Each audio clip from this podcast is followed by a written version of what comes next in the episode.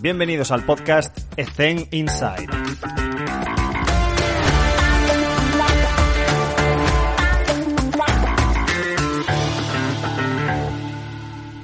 ¿Quieres sentirte feliz contigo mismo? Pues suscríbete. si te suscribes a nuestros canales de Twitter, de Evox, de Spotify, incluso YouTube, que lo acabamos de sacar, y donde ponemos las videoentrevistas, que las editamos, le dedicamos mucho tiempo y esfuerzo, nos estarás ayudando y generarás esa pequeña dosis de dopamina en nosotros, que además lo vas a sentir y nos vas a ayudar un montón a seguir evolucionando este podcast que todavía tiene mucho recorrido y queremos hacer más cambios e implicarnos más, pero necesitamos tu apoyo. Así que por favor, suscríbete para recibir también todas las notificaciones y porque subimos contenido diferente en cada una de ellas. No reciclamos contenidos, así que por favor, suscríbete. Suscríbete. No, no, pero ahora, ¿eh? Suscríbete. Muy buenas a todos. Hoy estamos un día más en el podcast con Guillermo Rojo en este caso. Guillermo, ¿qué tal? ¿Cómo te encuentras? Hola, muy buenas tardes. Un placer estar aquí con todos vosotros y poder compartir mi experiencia. Genial. ¿Veis esta sonrisa? Es porque tengo muchas ganas de esta entrevista, porque voy a aprender un montón, porque como no tengo ni idea. Eh, Guillermo, cuéntanos un poco eh, el contexto, la historia, cómo has llegado a donde estás ahora y, qué, qué pasos has seguido. Bueno, pues la verdad es que yo he sido un graduado en Ciencias de Actividad Física del Deporte. Quizá cuando terminé la carrera pues no tenía muy claro eh, a, qué dedicarme, ¿no? Como la mayoría. Y bueno, pues fue a, a, través de un documental en el que vi que los astronautas pues realizaban actividad física en el espacio, pautada por supuesto por profesionales y un equipo multidisciplinar.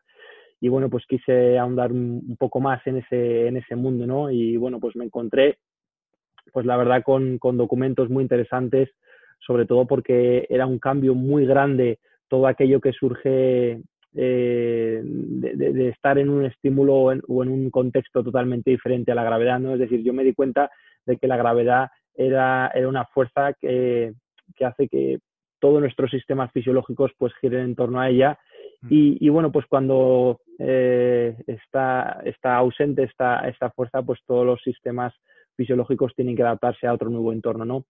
Todo ello pues me hizo aprender cosas eh, maravillosas y bueno, pues querer dedicarme a, ser preparador físico de, astronautas.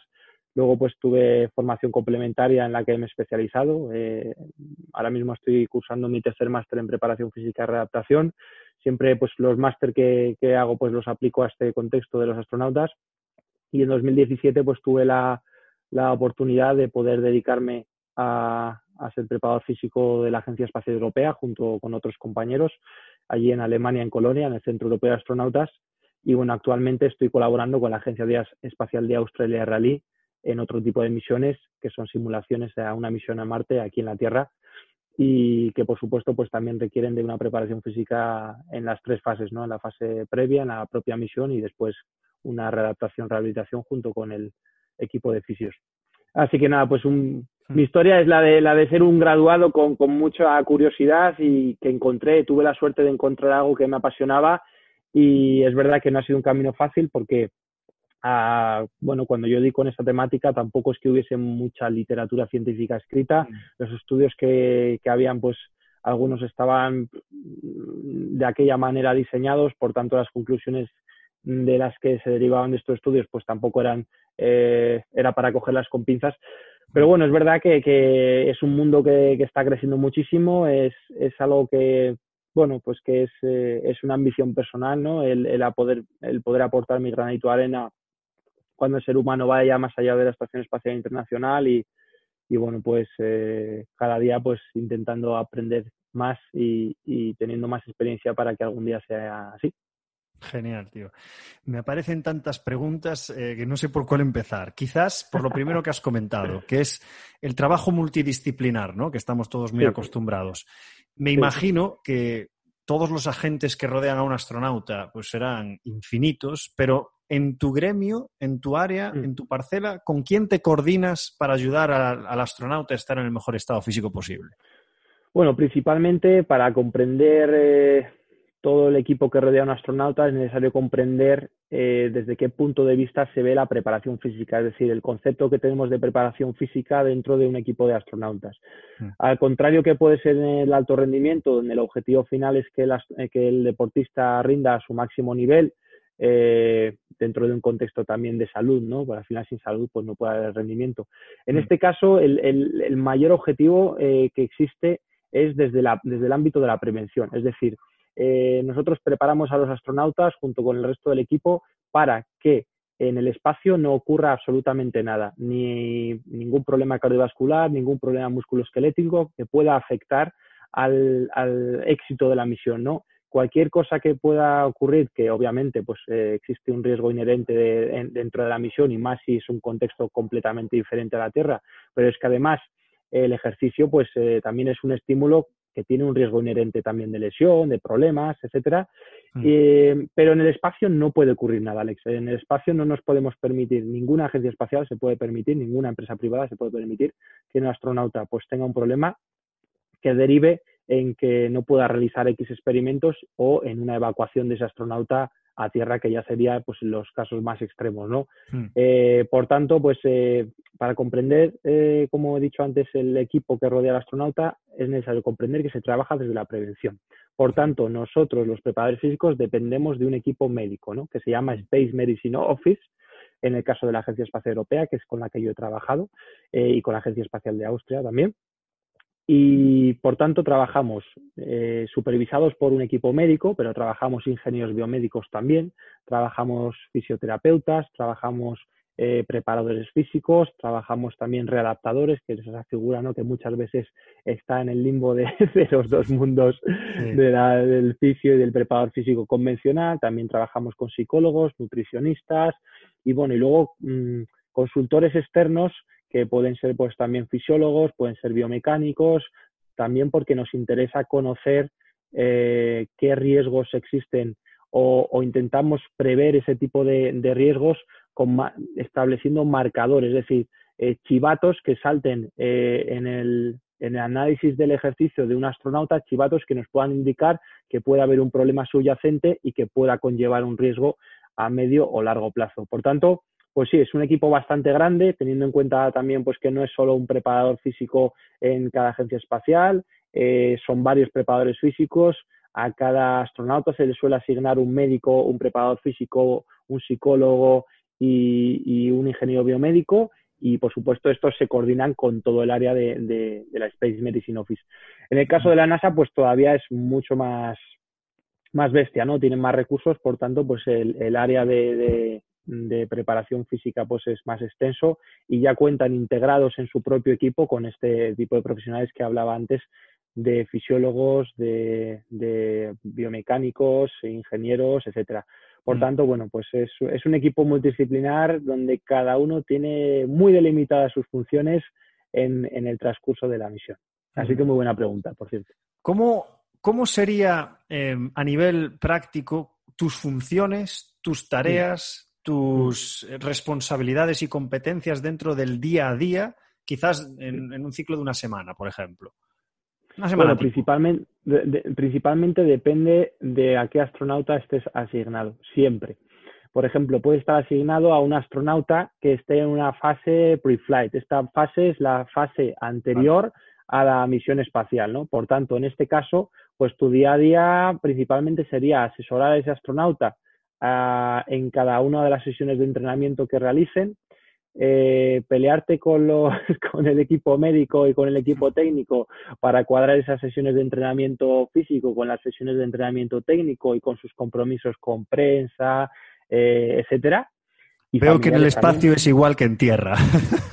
Totalmente, totalmente, totalmente. Entonces, cuando, eh, por tanto, pues un, día a día, pues eh, sería principalmente eh, asistir a ese astronauta en su preparación física, pero es que además tienes que investigar, tienes que investigar con datos, tienes que investigar con estudios que estés haciendo. Es decir, hay una labor importante de research, de investigación, de cara, pues, a, como te decía antes, diseñar mejores protocolos de entrenamiento. Eh, luego también, pues, eh, los preparadores físicos tenemos una reunión eh, casi semestral con los preparadores físicos de las otras agencias, que son partners de la Estación Espacial Internacional, que son la Agencia Espacial Canadiense, la Agencia Espacial Japonesa, los rusos, Estados Unidos, bueno, sí, Estados Unidos y, la Agencia Espacial Europea.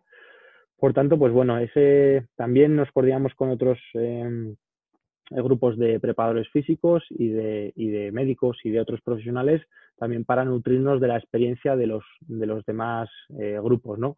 Eh, la verdad es que es un trabajo intenso. Yo ahora mismo, eso es lo que la labor que realicé en la Agencia Espacial Europea, Ahora mismo que estoy eh, con la Agencia Espacial de Austria y el RALI, pues estoy en una misión, preparando una misión análoga a Marte, que iba a ser en este año, pero se ha pospuesto a 2021, donde un grupo de seis astronautas van a estar aislados durante un tiempo prolongado en el desierto de Negev, en Israel. Y en este caso, pues mi, labor principal es ahora mismo asistir a los astronautas en sus protocolos de entrenamiento a distancia, puesto que, bueno, eh, tenemos bastante restringidos los viajes y, es verdad que ahora mismo eh, cada astronauta está, eh, como te decía, en una fase pre-flight, por tanto no se necesita eh, un control o un... No se necesita estar tan, cerca de ellos ni de manera presencial, porque ellos han tenido sesiones de familiarización, de familiarización presenciales conmigo y bueno, pues están entrenados para seguir el protocolo de entrenamiento a distancia no sin también pues ciertas sesiones virtuales eh, cada semana. Mm. Y además, pues de esto, mm, coordinarme con el equipo médico de esta misión, que se llama Amadi 20. Este es el, de hecho, es el parche de la misión anterior, Amadi, 20, eh, Amadi 18, que hicimos en, en Oman, en Emiratos Árabes en 2018. Y bueno, pues eh, este, el, objetivo de, de, la preparación física en estas misiones análogas o simulaciones principalmente es muy parecido al de, al de las misiones en el espacio, que no ocurra nada, con el hándicap de que, bueno, pues eh, en la Tierra sí que tenemos estímulos, eh, sobre todo en mitad de un desierto, que pueden ser también y posturas y otros estímulos que son diferentes porque pueden poner igualmente en riesgo la, la misión y, y, hay que estar atento a ellos. En este caso, pues son más riesgos posturales, más riesgo de, de desequilibrios en la fuerza, por tanto, pues lo que se intenta es equilibrar todos los componentes de la condición física antes de que esté en la misión, ¿no? ¿Por qué en el desierto? Pues en el desierto, fíjate, porque es eh, a nivel geológico y a nivel de hábitat donde, bueno, el ambiente más parecido a, Marte, ¿no? Eh, no por temperatura, porque es verdad que en Marte hace muchísimo frío y en un desierto, por lo general, pues sí que hace más calor, pero es verdad que es un ambiente idóneo a nivel geológico, pues para estudiar ciertos, realizar ciertos experimentos tecnológicos con tecnologías que se están desarrollando para Marte y para la Luna, eh, realizarlos ahí, ¿no? Como recogida de muestras, eh, marcadores, búsqueda de marcadores de vida, por ejemplo, en un bosque es mucho más, es más a nivel técnico que físico, entiendo.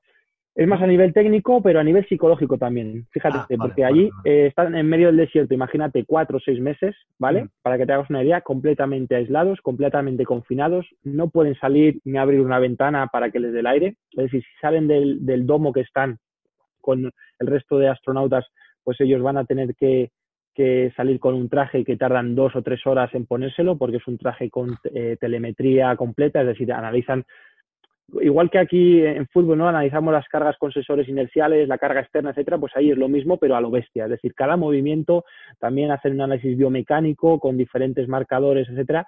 Y entonces, pues, eh, en realidad el traje eh, cuesta tres horas ponérselo, ¿no? Y, varias horas también el, quitárselo.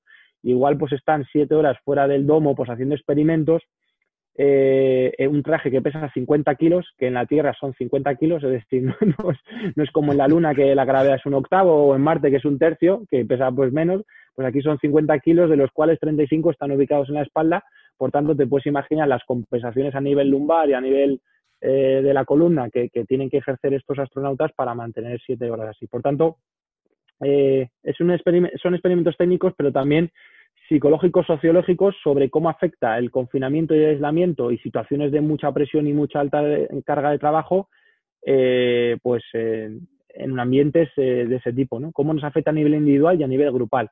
Y voy más allá. Es que en medio del desierto ellos tienen cercado pues un, un hábitat de no sé cuántos kilómetros y bueno, pues si te pasa algo, no te vas a morir, sabes que no te vas a morir, pero por ejemplo, sabes que el helicóptero va a tardar bastante en llegar. Es decir, que no, no, no, no, la vas a palmar hablando coloquialmente, pero sí que, sí que vas a sufrir, ¿no?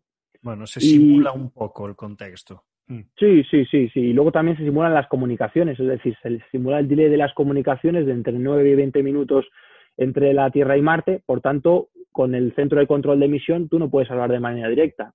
Más mm. allá, con tu familia no puedes hablar de manera directa. Por tanto, eso tiene una repercusión a nivel psicológico muy bestia, ¿no? Mm. Así que bueno, pues es un poco así mi trabajo.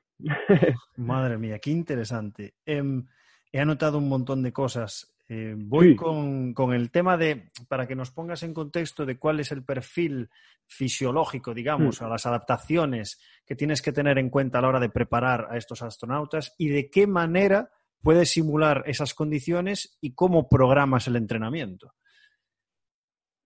¿Te refieres a las adaptaciones fisiológicas que ocurren en, el espacio? Es decir, ¿cómo se adapta nuestro cuerpo al espacio? Exacto. Vale, bueno, principalmente, vale, principalmente, como te había comentado anteriormente, el espacio tiene diferentes estímulos a los que el cuerpo se tiene que adaptar, ¿no? En sus diferentes sistemas. Uno de ellos es la microgravedad, que es el que hablaremos, pero también existe el aislamiento, el confinamiento y la radiación.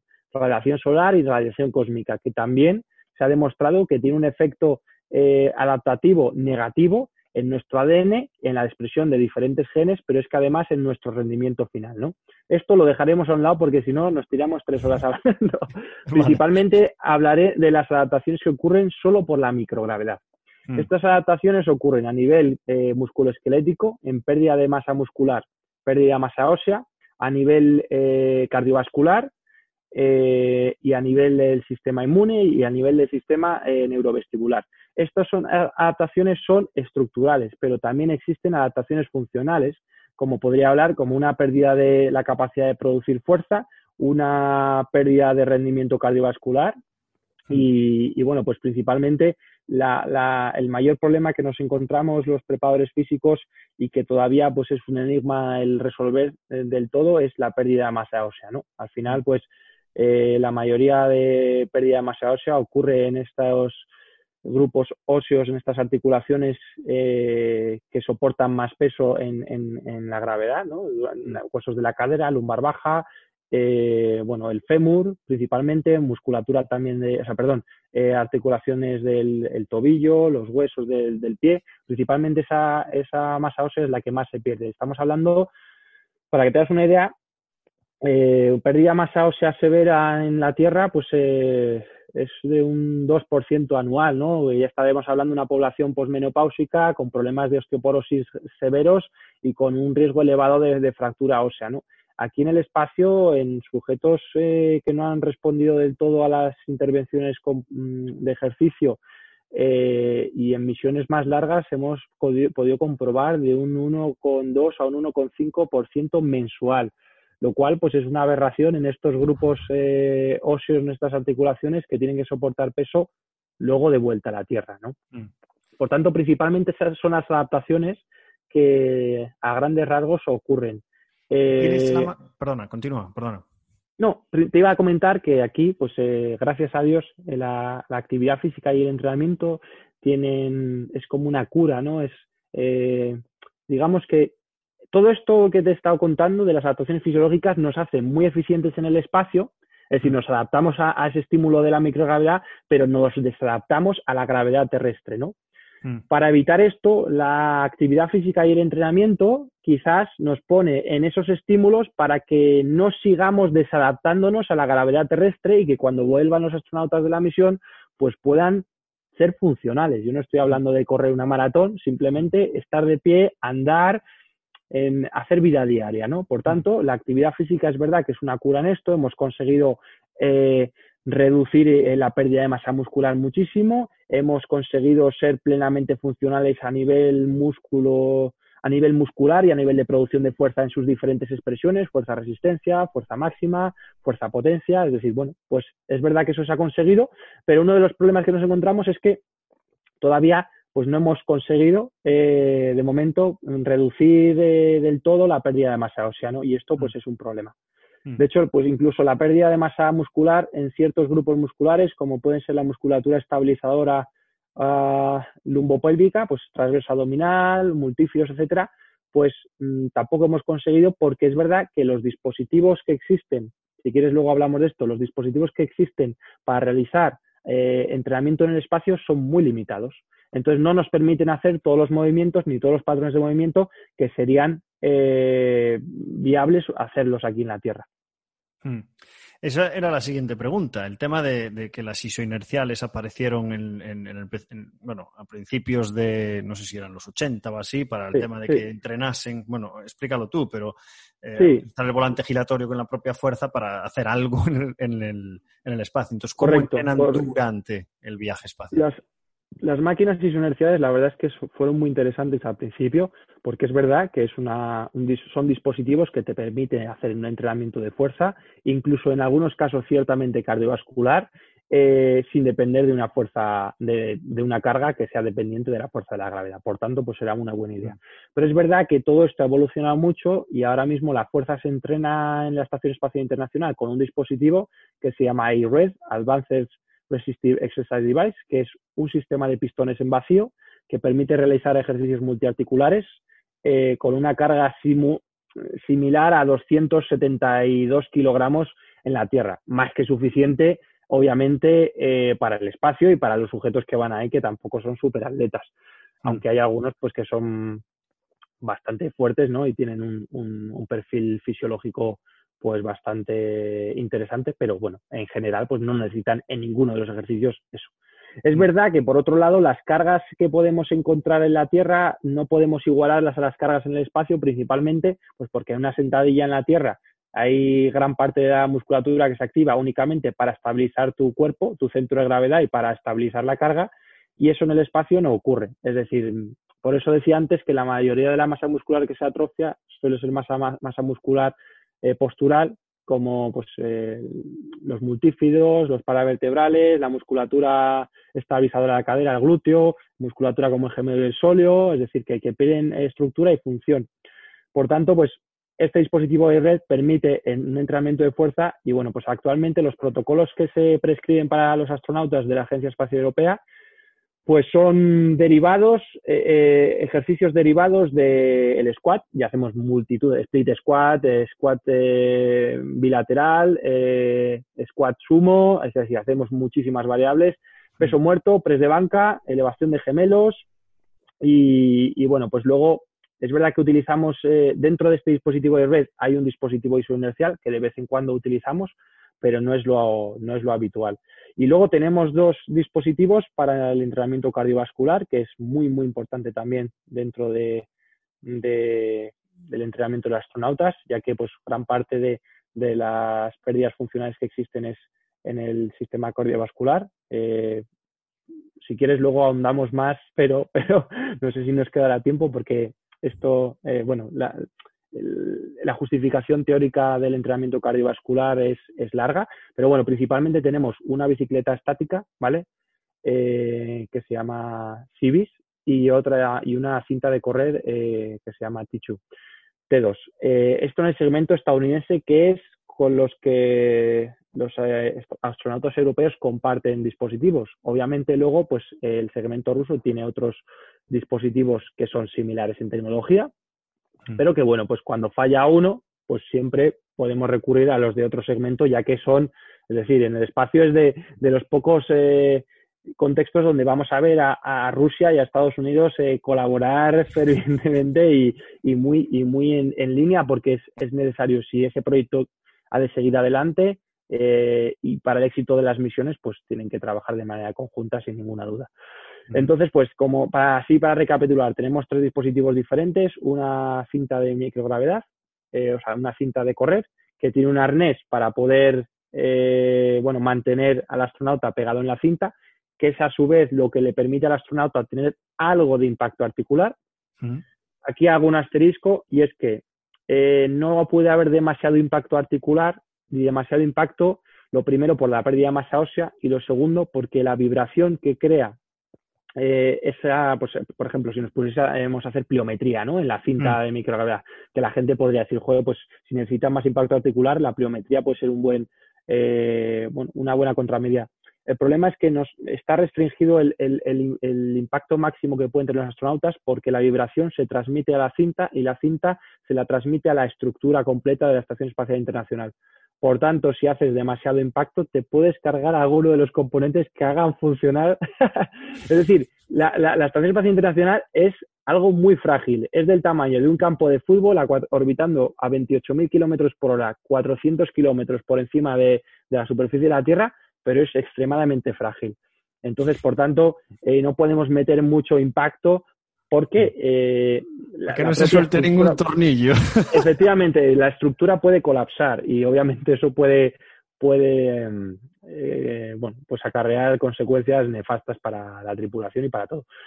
Por tanto, bueno, pues esa es la limitación en la que nos encontramos, ¿no? Y luego, pues la cinta de, o sea, perdón, la bicicleta estática, pues una bicicleta, único problema que existe con esta bicicleta es que, bueno, es un ciclo ergómetro, eh, que los astronautas tienen que estar agarrados con las manos y como no tiene respaldo del todo, pues eh, están tensos. Es decir, si quieren meter intensidad, tienen que fluctuar mucho la cadera y al estar agarrados, pues tienen mucha tensión en la espalda y no es el dispositivo más cómodo. Pero bueno, eh, y eso a nivel de dispositivos. Luego, luego, a nivel de protocolos, pues los astronautas realizan dos horas netas de, ejercicio cada día, ¿vale? Siete días por semana, al menos los de la Agencia Espacial Europea. Eh, los ¿Hacen un estímulo o lo dividen en mañana y tarde? ¿O lo hacen eh, directamente? no, lo hacen, lo hacen seguido, lo hacen seguido. Excepto excepciones donde eh, sea necesario dividirlo, pero por lo general lo hacen seguido. Es decir, hacen sus 60 minutos de, cardio, por así decirlo, y bueno, pues mm. sus 45 o 50 de entrenamiento de fuerza y, bueno, pues eh, eso cada día, ¿no? Luego, pues por ejemplo, en los protocolos de, actividad, de, perdón, en los protocolos de cardiovasculares, pues varían bastante, ¿no? Ah, pues eh, hay algunos entrenamientos más más pues más interválicos, otros más lineales, etcétera, y el entrenamiento de fuerza es igual. Eh, van rotando entre rangos de repeticiones altos, rangos de repeticiones medios, rangos mm. de repeticiones bajos, es decir, trabajando fuerza resistencia, fuerza más hipertrofia y más fuerza máxima, y eso lo van rotando cada, cada semana. Es decir, hacen diferentes ciclos para trabajar todo el, el, el, espectro de la, de la, fuerza. Y bueno, principalmente trabajan eso em, eh, hasta que vuelven a la, a la, Tierra y hacen un proceso de, se les evalúa, se les valora. Tienen, tienen también en, en el espacio, pues les programamos lo que se llama Periodic Fitness Assessment, que son pues eh, valoraciones periódicas para comprobar pues en qué, en qué nivel de desadaptación están en los diferentes componentes. ¿Qué tipo de valoraciones son? Bueno, pues son valoraciones a todos los niveles. Eh, valoramos control motor, valoramos fuerza, valoramos eh, función cardiovascular, es decir, principalmente antropometrías también. actualmente tenemos dispositivos el equipo médico pues dispone de dispositivos muy, muy precisos para la medición de la densidad mineral ósea, por ejemplo, mm. la masa muscular eh, en sus diferentes tipos, la masa, pues, masa grasa, eh, masa libre de grasa, etcétera.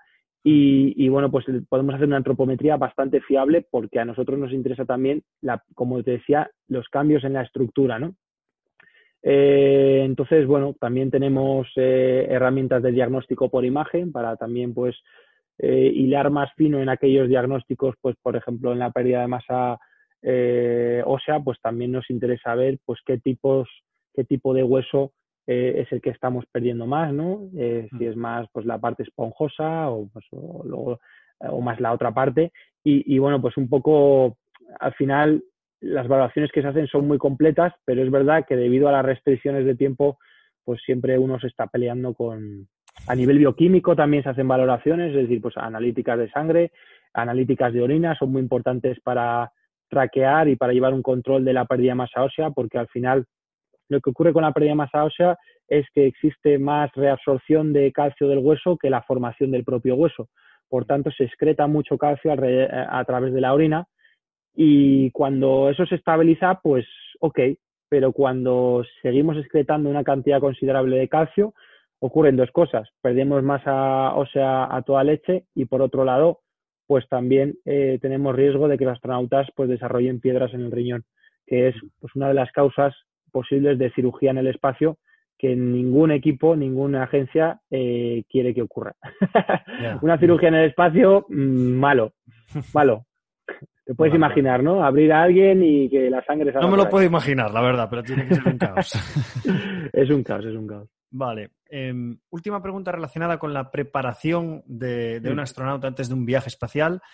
Eh, hmm. ¿Cuáles serían los goles estándar que persigues para, me imagino que hay unas determinaciones para considerar estás preparado para viajar o no estás preparado. Hablabas antes de los chivatos, no sé si son esas banderas rojas que tenéis para Correcto, correcto. Bueno, principalmente los niveles eh, que buscamos son niveles de, población con toda la base de datos que tenemos de astronautas, es decir, cuando nosotros seleccionamos eh, el equipo selecciona un astronauta para una misión en concreto, lo primero que se hace es medir sus niveles basales.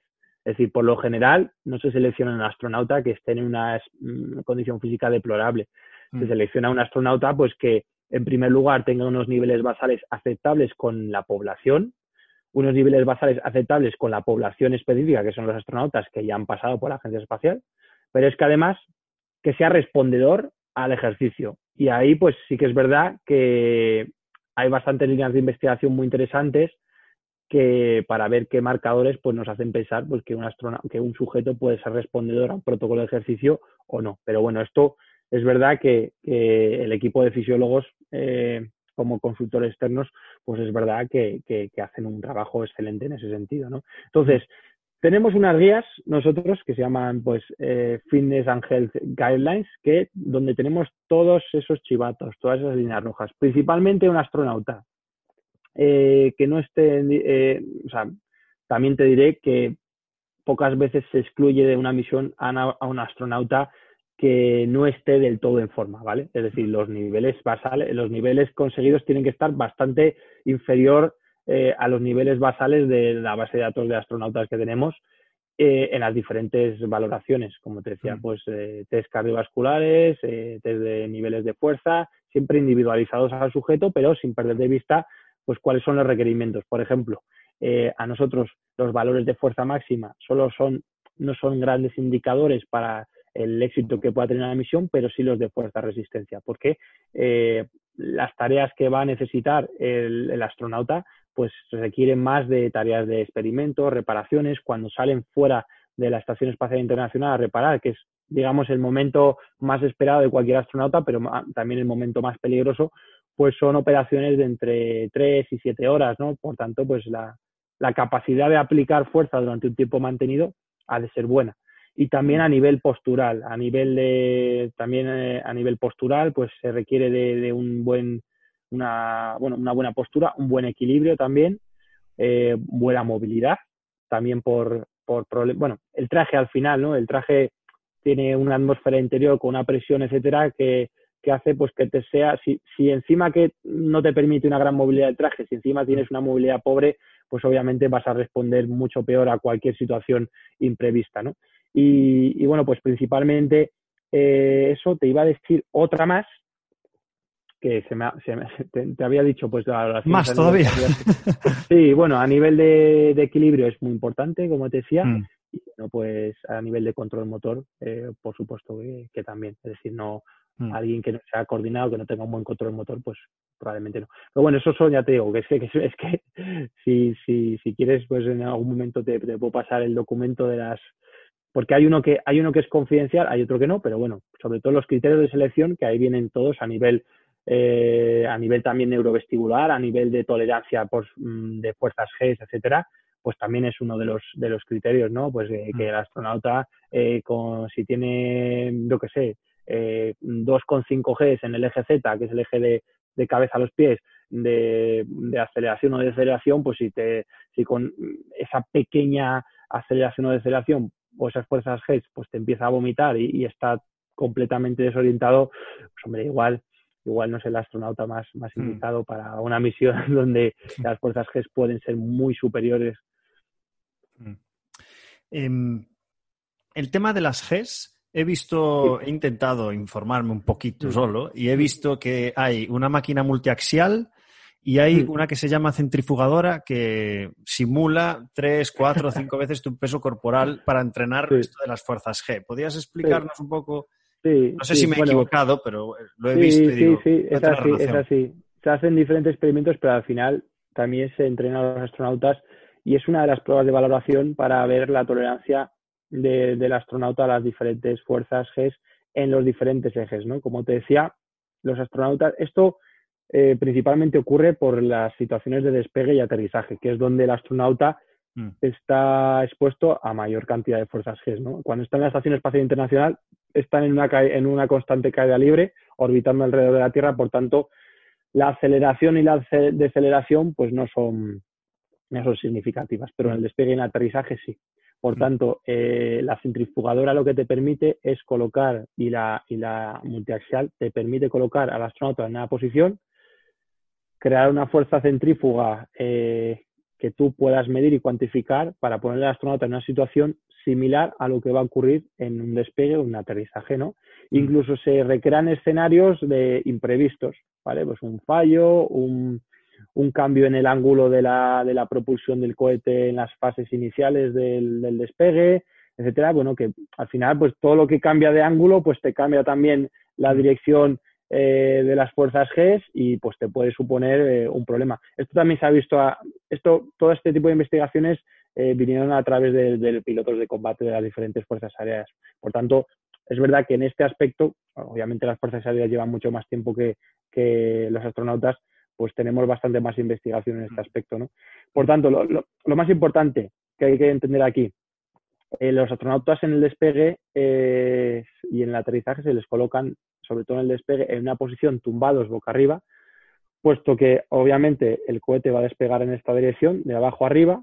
Si nosotros eh, estuviésemos en vertical, de pie o sentados, la sangre iría de nuestra cabeza a los pies, nos quedaríamos sin sangre en, la cabeza. Por tanto, pues podríamos sufrir eh, un riesgo importante de eh, vasovagal e incluso un un infarto cerebral por ese cambio de, presión tan rápido, ¿no? E incluso, y eso ocurre al contrario, pues en, en, la bajada.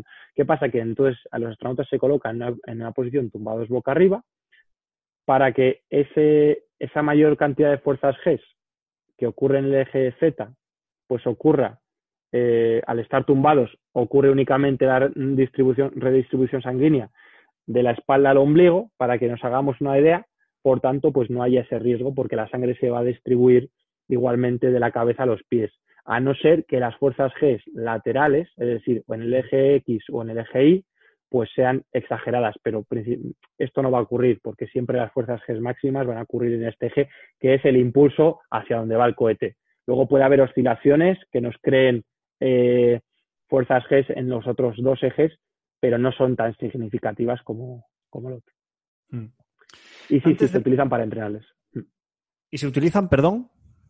Se utilizan justamente las centrifugadoras para esto, para ah, entrenarles y sobre todo para seleccionar sujetos que sean, mm. eh, que toleren. Vale, vale, vale.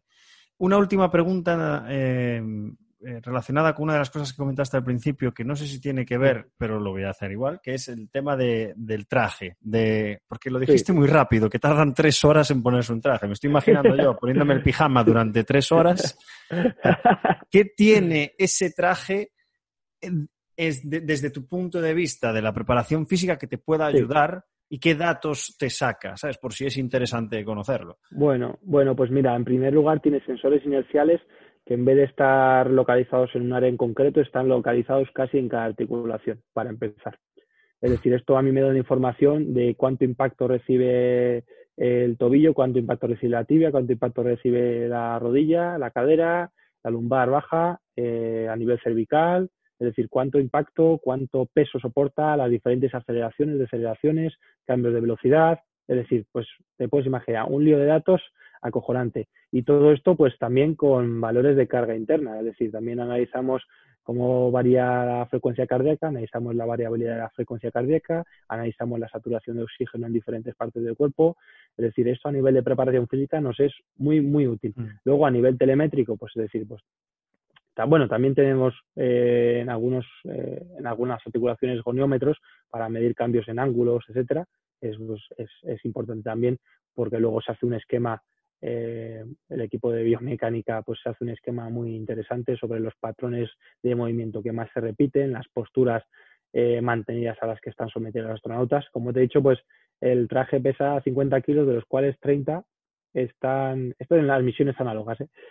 están localizados en la espalda. esto pues imagínate en cuclillas estar tres horas o de rodillas tres horas teniendo que compensar el peso hacia adelante porque los 35 kilos te tiran hacia atrás, eh, compensando hacia adelante. Pues eso es una enorme carga en, en, toda la región de la espalda, ¿no? Por tanto, pues a nivel de goniometros también nos interesa hacer ese, esa figura 3D pues para comprender las, las posturas que más se repiten y luego, pues como decía, pues a nivel técnico, pues hay un montón. Toda la información que recoges con los analizadores, pues luego te aparece en una pantalla dentro del traje, eh, los procedimientos también que tienes que seguir, porque al final los astronautas, sean análogos o sean en el espacio, funcionan con procedimientos, tienen una tablet o, en el, o incluso en el traje EVA, que es Extravehicular Activity, que es con los que salen afuera de la nave, pues tienen eh, una pantalla integrada dentro del casco que te va diciendo los procedimientos que tienes que seguir. Es decir, desenrosca este tornillo, tienes cuatro cables, de los cuatro cables tienes que pues, cortar el, cable azul, explota la bomba, saca, no, el cable azul pues lo tienes que cortar, lo tienes que cambiar por, por otro diferente, es decir, pues en tareas de reparación y, y de mantenimiento o en los propios experimentos, es decir, pues tienes la muestra de orina o la muestra de sangre de este astronauta, tienes que centrifugarlo para separar los diferentes componentes del plasma sanguíneo, etcétera. En fin, pues tienen ese tipo de, procedimientos eh, en el este. Entonces el traje, y luego, pues por supuesto, el traje de los astronautas del espacio eh, necesita de tres horas porque tiene que ser estanco, es decir, no puede haber ninguna fuga porque, claro, en, el, en, el, espacio exterior la presión es completamente bueno, cercana a cero. Nuestros sistemas fisiológicos están preparados para trabajar en rangos de presión cercanos a una atmósfera, ¿no? Es decir, lo que es eh, pues una presión normal. Ya vemos que tenemos problemas cuando bajamos un poco a las profundidades del océano, ¿no? que de demasiada presión, pues ocurre lo contrario en el espacio temperaturas extremadamente frías que nos congelaríamos al instante prácticamente y además pues ausencia total de presión. Por tanto, la presión que hay dentro de la nave, que es normal de la, de la Estación Espacial Internacional, las diferentes presiones de los diferentes gases, es decir, o los porcentajes de oxígeno, nitrógeno, dióxido de carbono y los demás y de los demás gases, pues son tienes que tener algo muy parecido dentro del traje. Mm. Y para eso, pues tienes que eh, pues, crear es decir, ponerte el traje, enchufarte una máquina que te crea una atmósfera eh, muy parecida a la que va a haber mm, dentro de la nave, pero que es completamente diferente a la que hay fuera de la nave, en el espacio. O sea que el traje es, vamos, es, es la, pequeña nave en lo que van los astronautas cuando salen de, al espacio. Es mm. decir, es una pequeña nave que hay cualquier fuga y adiós. Y la hemos liado. Y la hemos liado, la hemos liado, pero bien, para que lo entiendan. Em, me voy a quedar sin papel de tantas cosas que estoy apuntando. Em, es la primera vez que, cambio de página en una entrevista. Eh, y tengo que seleccionar, porque no quiero robarte tanto tiempo. Estaría aquí ah, tres horas. No, te quiero pues robar estemos, tanto estemos. Em, eres atleta de competición. Entonces, mm. eh, la pregunta es la siguiente con todo el conocimiento que tienes en la preparación y todos los datos que sacas, como los que me acabas de comentar de, hmm. los astronautas, ¿has aplicado algo de eso en, tus entrenamientos? ¡Ay! ¡Qué buena pregunta, eh!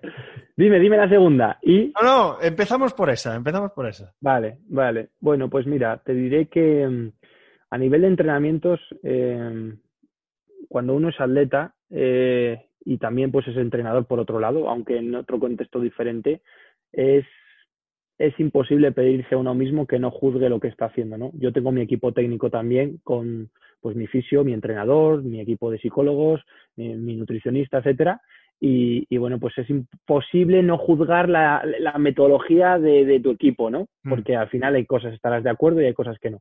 Si mm. algo tengo claro es que lo que nunca he hecho es intentarme autoentrenar porque mi yo como atleta, Guillermo Atleta es un, es un atleta muy calentado, es decir, eh, a Guillermo Atleta le encanta ponerse al límite y, y es muy visceral. Es decir, me cuesta muchísimo que si yo tengo que hacer las series de 200 a 24 segundos, si ese día puedo hacerlas a 23, no las haga a 23, aunque, aunque sea consciente de que al día siguiente mmm, probablemente esté tieso, ¿no? Mm. Por tanto, actualmente sí que es verdad que cuento con entrenador y, y, y de esta manera pues no, no cometo ciertos errores, mm. pero sí que he aplicado ciertas cosas, ciertas cosas. Y de hecho, pues te diré que ahora mismo con la Universidad Católica de Murcia estamos, acabamos de patentar un dispositivo que tiene cierta influencia o tiene cierto origen en, en, en la readaptación de, de, astronautas y en el entrenamiento de astronautas, que permite a los deportistas, en este caso lo, lo, vamos a aplicar al fútbol, baloncesto y deportes más de, de equipo, en proceso de rehabilitación, eh, realizar patrones de movimiento eh, similares al contexto deportivo con peso corporal reducido. Es decir, no es como la Alter G, no es como la máquina, la mm. cinta, que sí. al final la cinta es muy interesante, pero tiene ciertas limitaciones. La primera de ellas es que eh, solo simulas, entre comillas, y voy a decir entre comillas porque ni siquiera es una carrera, pero simulas una carrera lineal, es decir, está fuera totalmente de, de los cambios de dirección, ¿no? hacer, es decir, no tiene especificidad para este tipo de deportes, pero es que es lo que hay, es decir, ¿no? Mm. Al final, pues, de momento es eso. Entonces, hay una, hay un dispositivo que, que se utiliza con astronautas que, que bueno, pues eh, se utiliza principalmente para introducir al astronauta a elementos de impacto articular cuando ha estado en el espacio. Es decir, estos astronautas que tienen un 10% de pérdida de masa ósea, no les puedes empezar andando o no les puedes empezar, no le puedes poner a correr, porque probablemente pues se te parta la tibia o probablemente pues desarrolle un edema óseo que le pueda causar eh, estar varios meses parado o incluso alguna intervención. Por tanto, eh, es, eh, he aplicado cosas, sí, las he aplicado y luego por otro lado pues estoy intentando también eh, esta tecnología desarrollada en el espacio modificarla obviamente y aplicarla a contextos deportivos de máximo nivel y ya pues se irán viendo cositas interesantes. Qué interesante, estaré muy atento eh, para ese dispositivo. Aunque no me dan ni pago más, pero bueno. Pero bueno, intentaré, intentaré luchar por ese dispositivo también. Eh, bueno, si, hago, si, hago, si a algún equipo le interesa, que contacte conmigo, porque, bueno, esto yo lo presenté también al equipo de rendimiento del Fútbol Club Barcelona, a mm. Joan Tarragó también, a, y, a, y a su equipo de rendimiento. Y bueno, pues también están al tanto. Pero bueno, si hay otro equipo que quiera escuchar la propuesta, estoy abierto. Qué interesante. Lo comentaremos en la descripción de, del podcast también, este tema. Y si quieres compartir algo para que el que quiera sí. más información, la publicamos también sin problema. Venga, Bien, venga. vamos con las preguntas un poco más estúpidas, ¿vale? Esta es la parte más interesante. me encanta, me encanta. A ver, eh, te, te, vas a reír cuando te lo diga, pero me gustaría saber tu opinión, sinceramente. Es más sí. filosófico todo esto, ¿vale? Mm. Eh, ¿Existe vida alienígena? Sí, correcto. ¿Sí? Yo estoy casi seguro. No está demostrado, pero lo que está claro es que cada vez encontramos más marcadores de que haya vida eh, fuera de lo que es la Tierra, ¿no? Mm. No la vida inteligente como la conocemos, es decir, para que una vida sea inteligente, pues tiene que tener un proceso evolutivo, un proceso de poderse comunicar y un proceso de desarrollo, ¿no? Esto solo ocurre de momento, pues en la especie humana, ¿no? Que nos podemos comunicar a distancia, podemos emitir ondas de radio y otro tipo de ondas que son, es decir, al final las emisiones de ondas de radio de, de, de, de, la Tierra hacia afuera son inmensas. Es decir, si, si, si, alguien nos quiere encontrar, nos va a encontrar. Si alguien del sistema solar o de nuestra galaxia nos quiere encontrar, nos va a encontrar. Hmm. Porque emitimos una cantidad de ondas de radio o en, o en otros diferentes espectros brutal, por tanto nos van a encontrar. Ahora, nosotros que también estamos mirando hacia afuera, pues no encontramos yeah. ondas de radio. Es decir, ¿eso significa que no haya vida extraterrestre? No, no hay vida a menos cerquita no hay vida inteligente, hmm. ¿vale? Al menos ahora. Eh, ¿Vida no inteligente? Probablemente sí. De hecho, te voy a decir una cosa, Alex. Eh, los que estamos vivos ahora, eh, creo que estamos, vamos a vivir una época muy interesante de descubrimientos científicos y entre ellos creo que descubriremos la primera evidencia clara de, de, vida en otros planetas. De vida simple, será pues organismos eh, unicelulares mm. o de vida simple, pluricelulares, pero a, a, un nivel muy bajo. Pero probablemente, pues, eh, de aquí a 10, 15 años tendremos, tendremos esas evidencias Y como hablabas, ¿no? A nivel filosófico, pues esto implicará que no estamos solos mm. y que la vida pues es más común de lo que pensamos, al menos en el sistema solar. Eh, un concepto de vida pues, pues diferente al de un, sujeto con cabeza, dos, dos manos, eh, dos brazos y dos piernas, ¿no? Y un tronco. Mm. te estaba pidiendo realmente una, una, opinión y una reflexión, pero me lo has fundamentado encima, así que, qué interesante. Yo también creo que, mi humilde opinión, eh, el, universo es tan vasto que es, es, estúpido pensar que estamos solos. Y muy egocéntrico. Solo, solo, un cálculo rápido, y es que, por ejemplo, en nuestra galaxia, es decir, nosotros estamos en nuestro sistema solar, ¿no? Pues eh, hay entre, entre 8 y 9 planetas ahí discutiendo la gente, Luego hay satélites, es decir, hay planetas que tienen hasta 50 satélites. En la zona de habitabilidad hay bastantes planetas que puedan albergar vida extremófila, es decir, pues que sean organismos que puedan soportar presiones, temperaturas eh, y, hábitats extremos.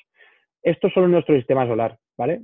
Que hay, pues bueno, entre comillas, solo hay esta vida, de momento. Habrá más probablemente, pero de momento la única certeza que tenemos es esa en la Tierra. Bueno, pues es que en, nuestra, en la galaxia, en la, en la Vía Láctea, tenemos más de 100.000 millones de sistemas solares.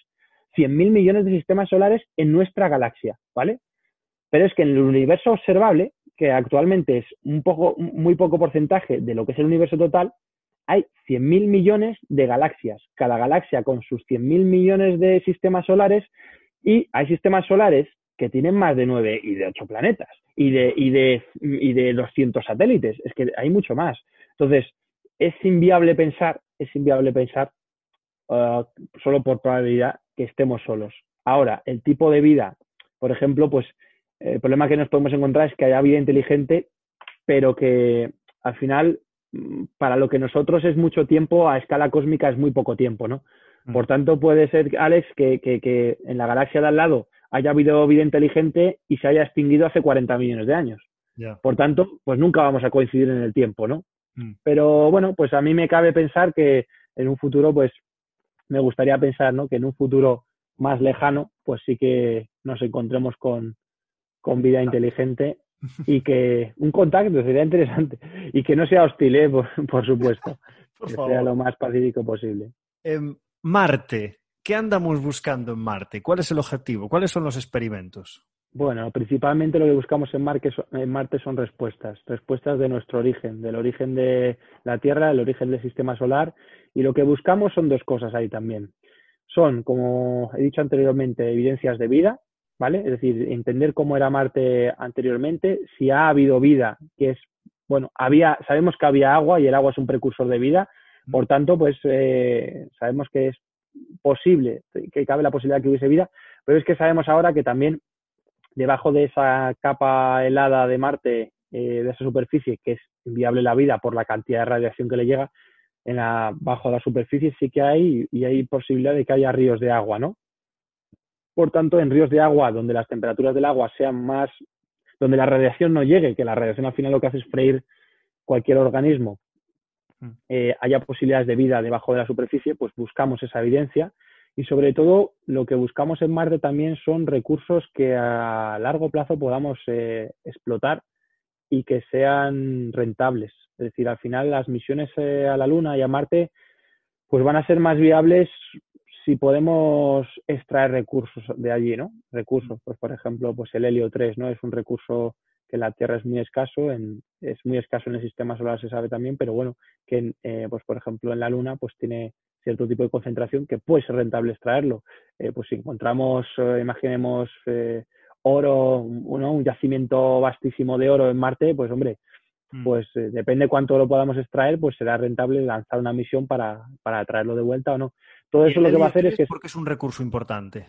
Bueno, es un recurso importante porque es un combustible que en los próximos mm, motores de que bueno, de momento es algo teórico y de, de, lo que se está haciendo pruebas, pero bueno, eh, la energía de fusión nuclear, que no la de fisión, la de fisión es la que existe actualmente, la de fusión nuclear, pues uno de los eh, átomos que se utilizan y que serían más rentables y que podrían crear reacciones en cadena por mucho tiempo y con una elevada producción de energía es el helio 3. Por tanto, pues es un combustible que pues nos propulsaría directamente a, unas tecnologías no vistas hasta ahora, ¿no? Mm. La capacidad de desarrollar. Por tanto, pues eh, efectivamente el helio 3 es un recurso que es extremadamente extraño en la Tierra, pero que en la Luna pues se ha visto en ciertas concentraciones que puede ser útil y rentable extraerlo y cuando desarrollemos los motores o bueno la capacidad de producir energía por fusión nuclear pues creo que va a ser un avance en la ciencia y en la, energética del ser humano. Qué interesante. Guillermo me quedan tres preguntas y encantado. y, te voy a proponer una otra entrevista en un futuro porque tengo aquí todo lleno de preguntas pero bueno. Em, la, primera es, no te libras, eh, se lo hago a todo el mundo, errores todos cometemos errores. Si podrías compartir algún error cometido y la lección aprendida. Qué bueno, qué bueno. Pues mira, te voy a contar una, anécdota que tuve en la Agencia Espacial Europea, al hilo ya de este, ¿no? de este tema, y es que había uno de los preparadores físicos que eran mis compañeros con el que yo no, no congeniaba, ¿no? La verdad. Y quizá por razones de ego, porque, bueno, pues eh, él tenía el suyo, yo tenía el mío, pues eh, no conseguimos congeniar del todo y es verdad, pues eh, el tío es, es un gran, eh, voy a decir que el tío sabe muchísimo, es un gran profesional. Em, y quizás pues por, eh, por no saber gestionar esa situación bien, pues no pude llevar a cabo de manera satisfactoria muchos más proyectos de los que me hubiese gustado y aprender de ciertas cosas solo porque, bueno, pues a nivel personal pues no encajamos y al final pues uno se cierra en banda pensando que esa persona no te puede aportar nada más que algo malo y, yo creo que, a veces hay que bajar el, ego a tierra, nunca mejor dicho, no dejarlo en Marte, bajarlo a tierra y, trabajar por, el, éxito de una misión y por supuesto por, el aprendizaje personal. Eh, al final muchas veces pensamos, va, este es, eh, es imbécil, no tiene nada que enseñarme. Cuidado porque esas personas eh, a veces pues tienen mucho más que enseñarte que, alguien que te, llevas de puta madre, ¿no? Entonces, pues ese fue uno de, mis errores, no, no dejar aparcado el ego y quizás pues podía haber aprendido un poco más de la experiencia. Fantástica reflexión. Si me permitís, eh, quiero dar mi opinión en este sentido. Creo que el ego es, es positivo porque te puede catapultar a objetivos, eh, a los más mm. altos, a, las más altas cotas de objetivos que puedas tener. Y, creo que esta reflexión que acabas de hacer, Guillermo, es perfecta para eh, conocer tu ego y saber moldearlo en función de cada situación. Creo que es, es, totalmente mm. Es una lección eh, de mucho valor para los que nos escuchan. Em, la siguiente es, las dos últimas siempre son iguales, que son la bibliografía recomendada que puede ser lo que tú quieras, lo que tú quieras compartir con nosotros, lo que te haya marcado, lo, que, lo último que has leído, lo que tú quieras, eh, que nos puedas recomendar a nivel de bibliografía, de lectura. Pues mira, hay dos. Una que es, las dos son densas, ¿eh? pero bueno. Eh, uno que se llama Fundamentals of Space Medicine, que os podéis apuntar, es un libro, ¿vale? Que pues habla un poco de, de la medicina espacial desde, desde, lo más básico hasta lo más avanzado, ¿no? Mm. Es un libro bastante friki sobre la medicina espacial, pero que os recomiendo a todos si os queréis iniciar en esta bonita ciencia. Habla también de la biología, habla como, desde el nivel celular, no solamente del ser humano, sino de las plantas también, somos eh, completamente dependientes de la gravedad, cómo nuestro esqueleto se forma desde que somos fetos, se forma eh, en torno a la fuerza de la gravedad, cómo nuestras células tienen graviceptores eh, que conocen y saben en qué dirección tienen que multiplicar y replicarse. Es decir, al final eh, la fuerza de la gravedad es una fuerza de la que dependemos y eso te plantea sería, eh, otras dudas, ¿no? Es decir, ¿es viable el crecimiento de un feto en una gravedad diferente de la Tierra o una gravedad cero? Pues bueno, pues son preguntas muy, muy interesantes que, que resolveremos tarde o temprano. Y la otra es que se me, bueno, los más interesados se metan en internet y busquen Human Research Roadmap de la NASA, ¿vale? Y es un poco plantea al final todas estas preguntas que, tú me has podido hacer, pero sobre todo lo que más plantea son esas incógnitas que aún siguen sin resolverse, ¿vale? Esas incógnitas que a día de hoy, eh, bueno, pues la ciencia no ha conseguido mm, resolver en, claro, pues por ejemplo, hay, hay estudios que se están realizando ahora, y esto lo digo abiertamente, eh, con protocolos de entrenamiento de, High Intensity Interval Training con suplementación con testosterona en astronautas. Porque al final no podemos olvidar, eh, el, ser humano, pues los que nos dedicamos también al ámbito deportivo, pues vemos eh, la, suplementación con ciertos tipos de fármacos, a dopaje, esto además pues te va a crear problemas a largo plazo. No, te crea problemas a largo plazo porque es clandestino porque en deporte pues es muy clandestino, pero en otros, eh, en el ámbito médico está bastante claro, ¿no? Para solucionar ciertas enfermedades, qué dosis y qué protocolos tienen que seguir las, las personas, ¿no? Por tanto, en el, en el espacio, pues con el objetivo de, de, tener éxito en una misión o de reducir, por ejemplo, estas pérdidas que te decía de masa muscular, masa ósea, etcétera, pues yo sí que veo justificado el uso de ciertos fármacos y sobre todo complementado con, con con la nutrición y, mm. la actividad física, por supuesto. Es decir, eh, yo creo que, misiones de mm, dos años en, un ambiente de microgravedad o de tres años, pues va a ser necesario eh, para que luego los astronautas vuelvan con, ciertas garantías de salud a, la Tierra. Así que bueno, pues ese es el mis dos recomendaciones son esas dos. Genial. Lo apuntaremos para la bibliografía recomendada. Y la última pregunta, que es la de siempre, que es ¿qué consejo le darías al Guillermo de 20 años? ¡Guau! bueno, tampoco tengo muchos más. ¿eh? Tengo 28, por tanto, tampoco hace mucho. Pero que fuese más paciente, eh, que tuviese más paciencia. La verdad que yo me he perdido mucho por, por ser impaciente, por querer meterme a veces eh, en algo sin saber el qué y quizás debería haber esperado un poco más a tener más claras las cosas, ¿no? Al final, pues creo que no hay nada mejor que saber lo que quieres hacer y a dónde vas a ir. Y yo quizás he perdido cierto tiempo, no demasiado, porque me di cuenta a tiempo, pero he, perdido demasiado tiempo dando tumbos en, una cosa y otra, ¿no? Mm. En a qué dedicarme, dónde enfocar mi, mi camino, dónde quiero hacer, tal, y, quizás pues haya demasiado, uh, dado muchos tumbos. Por tanto, mi mejor consejo es, Guille, tío, eh, tranquila, tranquilízate, eh, tómate tu tiempo, vive ciertas experiencias para aclararte y no te precipites. Yo creo que es el mejor consejo que le daría. Genial. Ah, y otro más, otro más, le daría las cosas, no te preocupes que muchas cosas malas no son tan malas. que eso tranquiliza, ¿no? Cuando te dicen, que hay cosas que dices al final, joder, pues que, eso es, hay que relativizar las, las cosas menos buenas, quizás.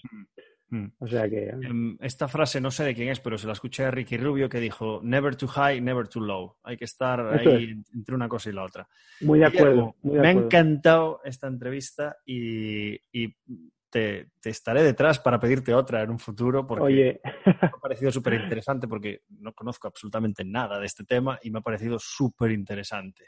Yo encantado. De hecho, te digo más, te hago una propuesta. La próxima entrevista Mm, en el espacio.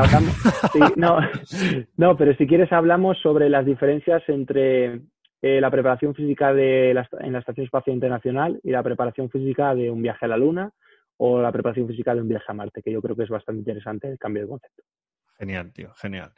Guillermo, ha sido un placer, la he disfrutado muchísimo, espero que tú también y, sé que va a gustar mucho porque es súper interesante. Así que, Guillermo, gracias por estar con nosotros y como siempre digo, te deseo lo mejor en lo profesional, pero sobre todo en lo personal. Vale, así que un abrazo. Encantado, Alex. Muchas gracias por esta entrevista y espero que, que le guste a todo el mundo. Genial, gracias, Guillermo. Un saludo.